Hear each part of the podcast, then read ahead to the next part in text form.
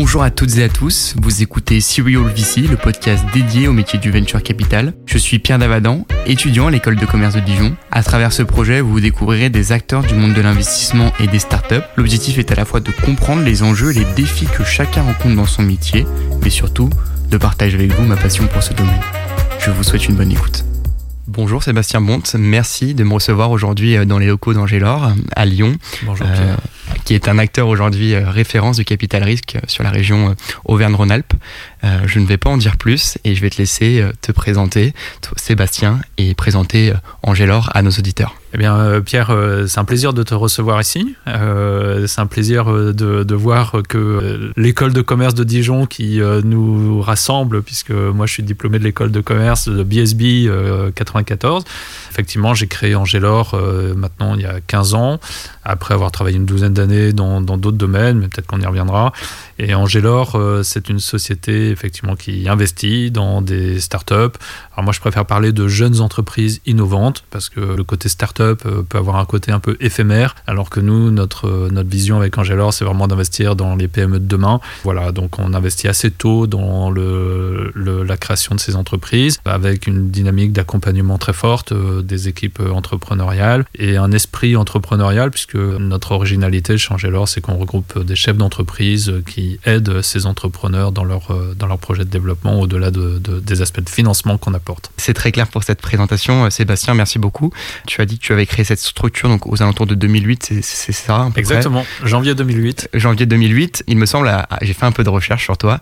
Je me suis intéressé sur le fait que tu as été entrepreneur ou du moins tu as essayé d'entreprendre euh, au tout début de ta carrière. Est-ce que tu peux nous en parler un petit peu? Oui, bien sûr.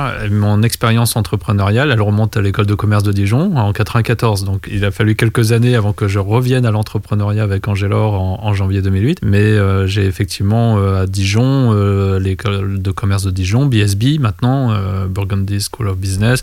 Il y avait une option qui s'appelait Management et Changement, dont les thématiques étaient autour de la stratégie, des RH, du contrôle de gestion, qui avait comme possibilité, comme stage de fin d'études, de faire une, euh, de créer une entreprise. Et donc j'ai travaillé pendant six mois sur euh, un projet de création d'entreprise avec euh, des porteurs de projets qui étaient sur un centre de télétravail pour personnes handicapées.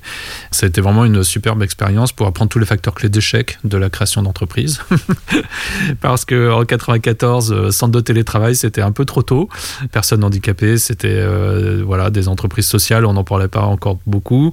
Puis les lois sur le handicap n'étaient pas présentes. Et ça demandait pas mal de financement qu'on n'avait pas. Et donc, euh, ben, on n'a pas lancé le projet. Mais ça m'a beaucoup marqué sur euh, les facteurs clés d'échec, mais donc de succès des entrepreneurs. Et c'est ce qu'on essaie d'apporter aux entrepreneurs aujourd'hui. Donc, en fait, finalement, Angélor, l'histoire s'est construite depuis le, la, fin de ta scolarité, ou du moins la fin de ta scolarité à, l'ESC Dijon à, l'époque. Et c'est à ce moment-là, finalement, que tu as donné peut-être un sens euh, tout de suite à ce qui était le social, l'entrepreneuriat. Et ensuite, tu t'es totalement réorienté.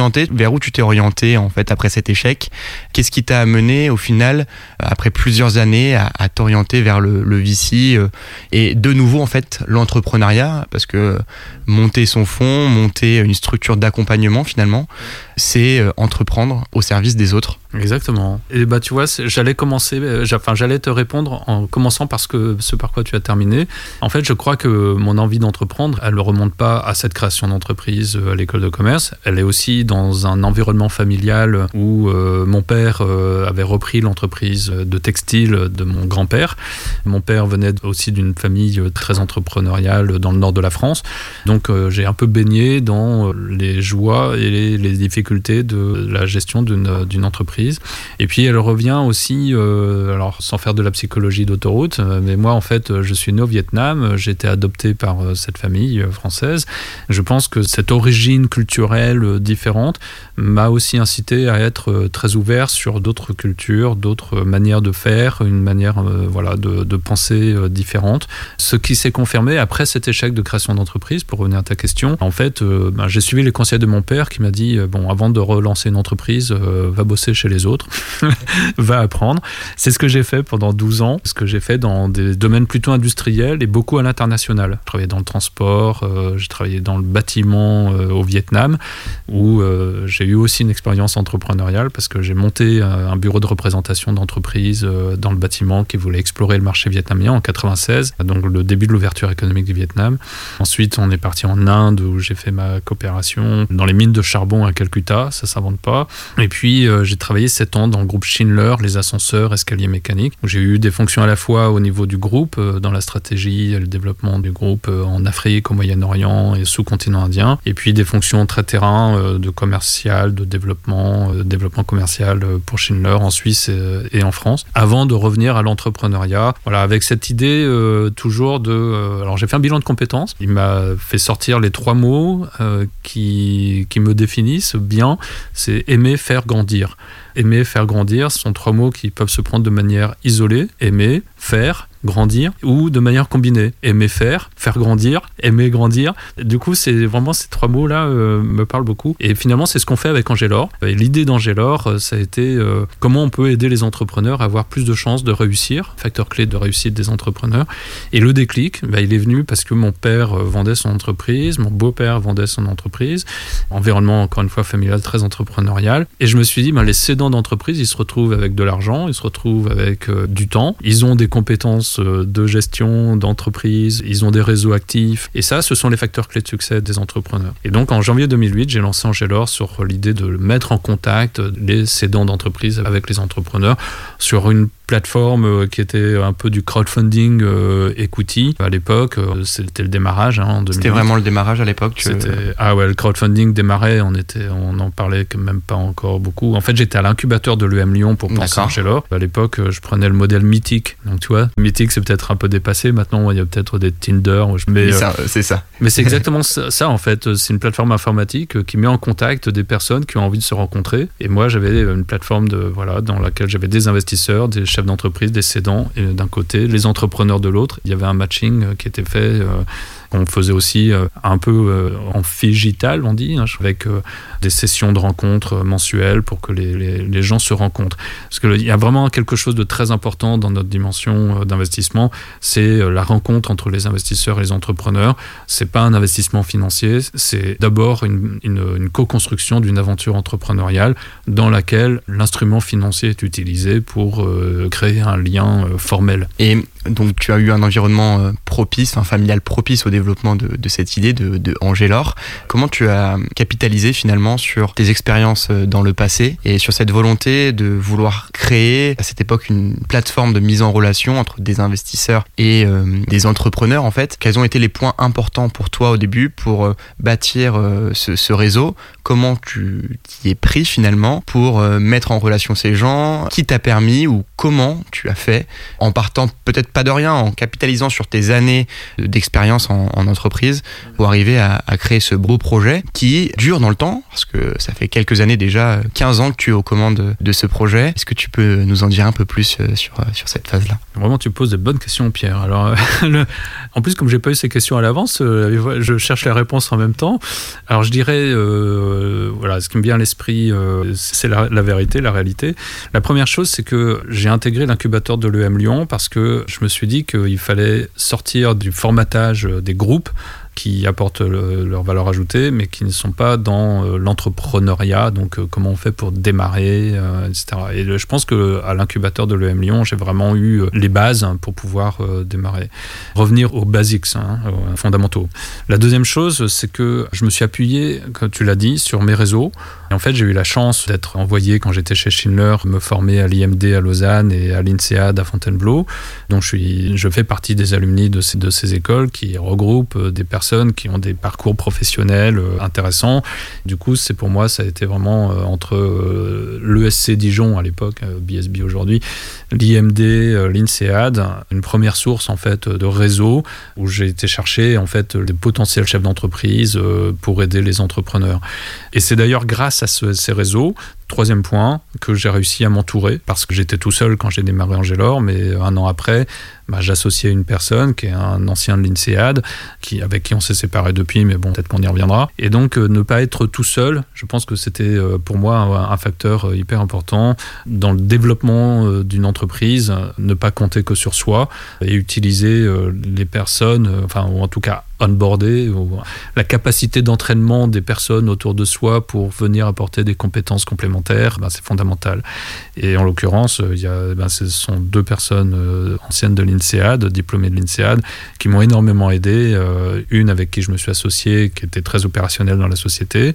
Une autre qui a commencé par être un peu en une sorte d'advisory board, euh, un comité stratégique que j'ai mis en place, et qui se trouvait être l'ancien directeur général adjoint de l'EM Lyon, qui avait monté le centre des entrepreneurs de l'EM, donc ils connaissaient très bien cette dynamique, et euh, le réseau des investisseurs qui peuvent être liés, donc ils m'ont vraiment aidé, accompagné à mettre sur les rails euh, Angélor. C'est très clair comme réponse, et c'était important pour moi de, savoir aussi comment tu t'étais entouré et comment tu, avais réussi à, mener à bien, ce projet. Et, j'ai beaucoup aimé la partie euh, entrepreneuriale en fait de, de ton parcours parce que je pense que pour accompagner des entrepreneurs, il faut avoir cette fibre aussi et comprendre euh, leurs enjeux euh, au quotidien, comprendre leurs difficultés et pas avoir que ce prisme invest financier qui est parfois un peu euh, je dirais, déconnecté de ce qu'il se fait au quotidien dans la structure. Je pense qu'il faut être opérationnel et comprendre les enjeux et la vision surtout pour pouvoir avoir un regard aussi bien avisé mais aussi critique quand il le faut pour mener à bien le projet jusqu'au bout et jusqu'à ce que les fondateurs se sont fixés comme objectif. Je reviens vers toi sur, sur ces questions de structuration. Au début, il me semble que tu as monté comme des clubs deals, c'est-à-dire euh, plusieurs petits fonds où euh, tu allais chercher euh, plusieurs business angels ou plusieurs associés. Pourquoi avoir commencé euh, de cette manière-là? Et pas avoir été tout de suite sur la recherche de lever euh, plus de fonds et avec euh, moins de LPs entre guillemets. Est-ce que cette partie-là, tu peux nous en parler un petit peu? Je vois que tu as bien fait ton travail de, recherche sur l'histoire, Angela. En fait, comme tu l'as entendu, moi je venais pas du tout du monde de la finance. D'ailleurs, quand j'étais à l'école de commerce de Dijon, pour moi, la finance, c'était l'option que je n'aurais pas prise. et donc, bah, il y a un petit peu du hasard, on va dire, dans le développement d'Angelor. Euh, alors, du hasard qui a été un peu forcé parce que, en fait, le modèle crowdfunding equity dont on parlait tout à l'heure, sur le modèle à partir duquel j'ai lancé Angelor, ça marche, mais ça marche pas suffisamment pour en faire une entreprise euh, pérenne, euh, viable. Toutes les plateformes de crowdfunding en equity se sont diversifiées, notamment sur l'immobilier, parce qu'il y a beaucoup plus de volume, etc. Et donc j'ai changé le modèle parce que on allait fermer la porte d'Angelor, très clairement. Donc avant de déposer le bilan, j'ai deux associés qui m'ont aidé à, à, changer le modèle et qui m'ont dit mais en fait tu as un actif qui est important, c'est tu connais plusieurs centaines d'investisseurs. Au lieu de leur proposer des projets dans lesquels investir, peut-être que euh, c'est trop risqué pour les uns et les autres de mettre de l'argent dans un projet. Mais si tu leur proposes de se regrouper et de d'ensemble investir sur plusieurs entreprises, bah, ça devient moins risqué, ça devient plus mutualisé, c'est plus collectif. De fait, voilà, on a créé une société d'investissement, une holding, où on a euh, eu 30, 50 personnes qui ont mis un peu d'argent dedans. On a, on a levé un million euh, à l'époque. Et avec cette trentaine d'associés, d'investisseurs qui étaient dans la holding, bah, on a scruté des projets et on a investi dans cette start-up. En fait, c'est exactement le modèle des fonds du capital risque, sauf que nous, on l'a fait avec un million, là où les fonds, effectivement, tu as tout à fait raison, lèvent plutôt euh, des dizaines de millions, euh, voire des centaines. Donc, on l'a fait avec nos moyens. Mais ça a été le pivot d'Angelor, et depuis, en effet, on a créé euh, une quinzaine de sociétés d'investissement. On a 25 millions dans ces différentes structures. Pourquoi on n'a pas levé tout de suite ben, beaucoup d'argent avec quelques investisseurs? Déjà parce qu'on les connaissait pas. Aussi parce qu'on n'avait pas ce qu'on appelle le track record.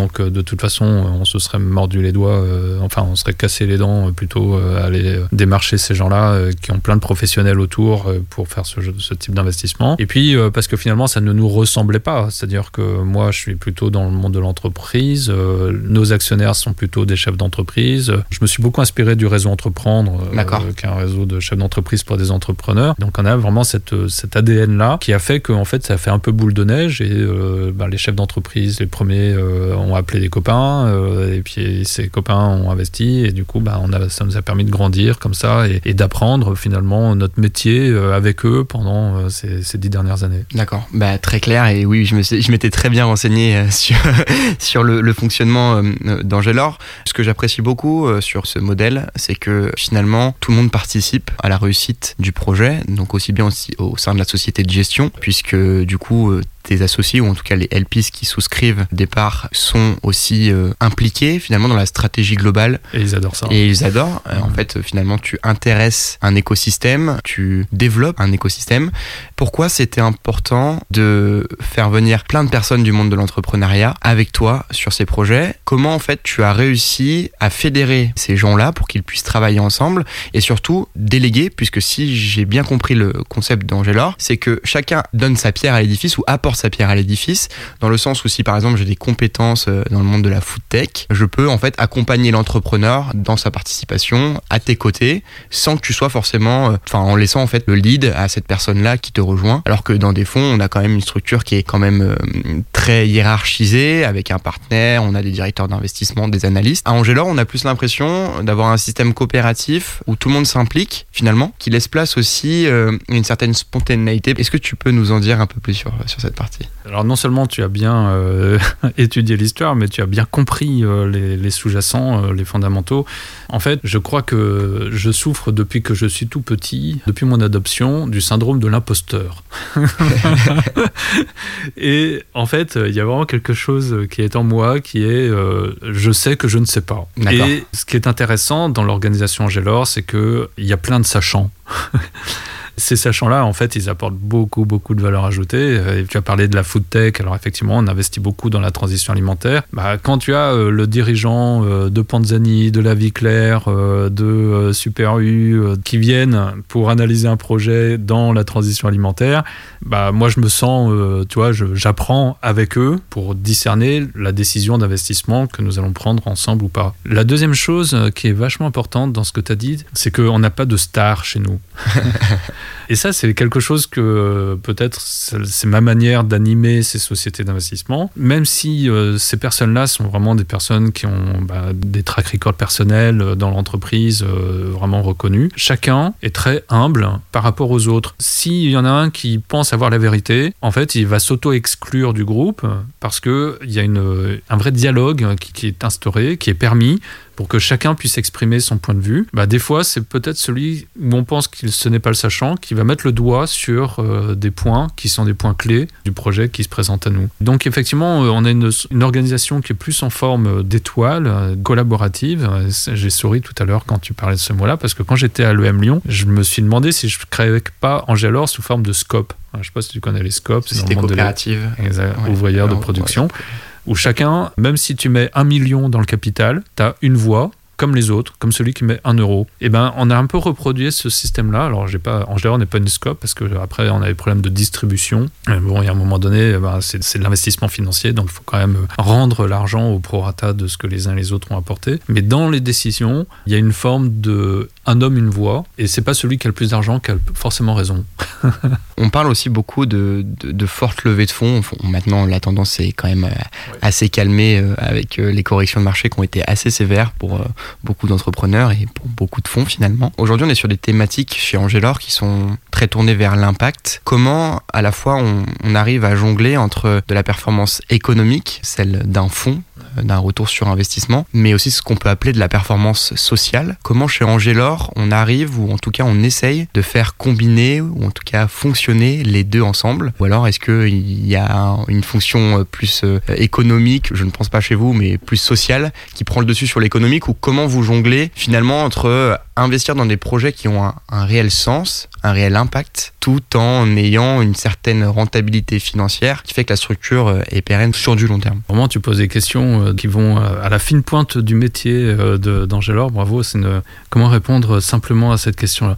Quand j'ai fêté les 10 ans d'Angelor, un de mes associés qui avait monté une société de communication qu'il a revendue à Publicis m'a aidé à élaborer cette fête des 10 ans et on avait pris un slogan, c'était investir avec cœur et raison. En fait, je pense que ça résume la réponse à la question que tu viens de poser. C'est-à-dire que quand on voit un projet, il y a l'aspect euh, rationnel que tous les fonds ont.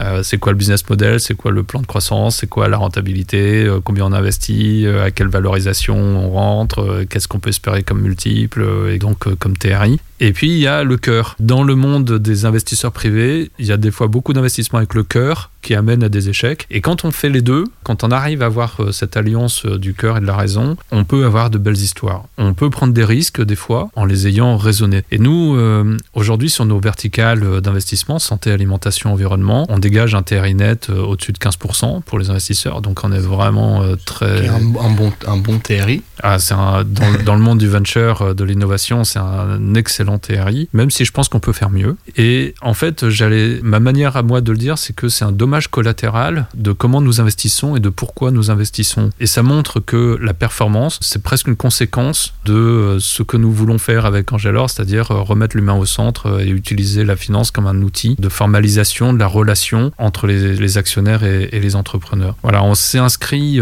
quand on a dépassé les 20 millions, entre guillemets, sous gestion, nous nous sommes inscrits dans une dynamique de croissance où effectivement on peut aller viser entre 100 et 500 millions pour faire une fourchette large d'investissement dans les, les 5-10 ans qui viennent. Et euh, pour garder notre ADN d'impact, nous sommes inscrits comme société à mission, ce qui nous permet d'avoir des actionnaires qui savent que notre raison d'être, c'est la finance au service du bien commun. C'est pas de la finance pour générer de la finance. c'est la finance au service du bien commun. Les entrepreneurs savent aussi cet ADN-là. Ça en auto-exclut peut-être quelques-uns. On veut pas financer des feux de paille. J'en reviens à ce qu'on avait dit euh, au début. On, veut euh, une efficience de l'utilisation du capital qui euh, se traduit par de la création d'entreprises pérennes qui vont créer des emplois engagés sur leur territoire qui prennent soin des hommes et des femmes qui composent ces entreprises. Et nous, notre rôle en tant qu'actionnaire en termes d'impact, juste pour terminer là-dessus, et c'est vraiment le point, mais c'est un point crucial, c'est comment on accompagne les entrepreneurs à devenir des dirigeants. Quand on prend soin des entrepreneurs, bah, les entrepreneurs prennent soin d'eux, prennent soin de leurs équipes, prennent soin de leurs entreprises, et ça génère les entreprises de demain. Merci Sébastien pour cette réponse. Angélor, euh, comment tu vois euh, cette structure évoluer dans les dix prochaines années? Tu en as parlé un petit peu avec euh, les montants d'investissement potentiels sur les dix prochaines années, vers quoi le modèle euh, qui était euh, plus sous forme au début de crowdfunding, sous de club deal. Aujourd'hui, est-ce qu'on tend à être un fonds avec euh, une levée potentielle d'un montant assez conséquent pour avoir aussi peut-être plus de liberté d'action sur des projets où peut-être qu'à l'heure actuelle tu ne peux pas aller du fait du montant du ticket ou pour d'autres raisons euh, que j'ignore sûrement. Quels sont euh, finalement les points ou en tout cas euh, ce vers quoi tu veux aller dans ces dix prochaines années? Notre objectif, il est d'augmenter notre impact auprès des entrepreneurs et de montrer que impact et performance peuvent être liés. Aujourd'hui, on parle beaucoup d'impact, mais ceux qui parlent d'impact peuvent avoir tendance à oublier la performance. Et quand on parle de performance, on ne sait plus comment très bien intégrer l'impact. Nous, notre enjeu, c'est de montrer que impact et performance peuvent être très euh, corrélés et de montrer que notre TRI de 15% euh, sur euh, les 25 millions que nous avons, il peut se faire, voire il peut même mieux s'améliorer sur 250 millions. C'est un gros enjeu auquel nous répondons ou auquel nous pensons pouvoir répondre en gardant cet ADN de communauté d'investisseurs entrepreneurs engagés. et chaque mot là est important. Euh, notre baseline, c'est les investisseurs entrepreneurs engagés. parce que bon, des fois on se limite à trois pour pas trop compliqué, mais c'est vraiment la communauté des investisseurs entrepreneurs engagés. Investisseurs, c'est notre métier. Entrepreneur, c'est notre nature. Et engagés, ce sont nos convictions. Alors, société à mission, la finance au service du bien commun, etc. Et l'aspect communautaire des investisseurs et des entrepreneurs engagés, c'est ça qui, dans notre plan de développement, a pour ambition euh, de montrer que euh, impact et performance peuvent être euh, liés et on n'est pas obligé de choisir l'un ou l'autre. Angélor est basé à Lyon et il n'intervient dans un rayon que de deux heures, il me semble. Euh, deux heures de TGV. De TGV, donc ce qui mène quand même à. C'est pas deux heures en jet. deux, heures en TGV, ce qui mène quand même assez loin. Finalement, Paris est à deux heures et Marseille également. Angélor sera toujours un acteur euh, lyonnais où il y a possibilité d'avoir un jour des bureaux euh, à Paris, rejoindre un écosystème. On le sait, et en tout cas moi je le sais, j'ai effectué plusieurs stages dans des structures parisiennes et lyonnaises. L'écosystème est différent. Pour moi, on n'a pas les mêmes typologies d'entreprises, d'entrepreneurs. Est-ce qu'il y a vocation à se tourner euh, sur euh, du marché parisien qui est un peu différent, sur d'autres thématiques, d'autres enjeux futurs, parce qu'il y a d'autres problématiques que tout ce qui est tourné vers l'agroalimentaire, etc. Est-ce que Angélor a vocation à se tourner vers d'autres secteurs que ce qu'il ne fait à l'heure actuelle, c'est-à-dire peut-être incorporer d'autres acteurs, d'autres dirigeants que ce que tu n'as, ou en tout cas même si le réseau est assez vaste, des thématiques euh, d'avenir que le fonds ne fait pas actuellement? Deux questions avec plusieurs éléments de réponse. Première question, c'est l'aspect géographique Je ne sais pas si c'est Paris ou si c'est d'autres villes. En tout cas, il y aura effectivement sans doute d'autres implantations géographiques, ne serait-ce que parce que plus on va monter en termes de levée de fonds, plus on aura besoin d'avoir un deal flow qui soit euh, plus dense. Aujourd'hui, on a largement ce qu'il faut. On reçoit quelques 800 dossiers euh, par an pour faire 8 investissements euh, sur la région. Mais si on lève, pour, je sais pas, faire simple, 100 millions dans la santé demain, bah, il faudra qu'on ait des dossiers dans les environnements où il y a de l'innovation en santé.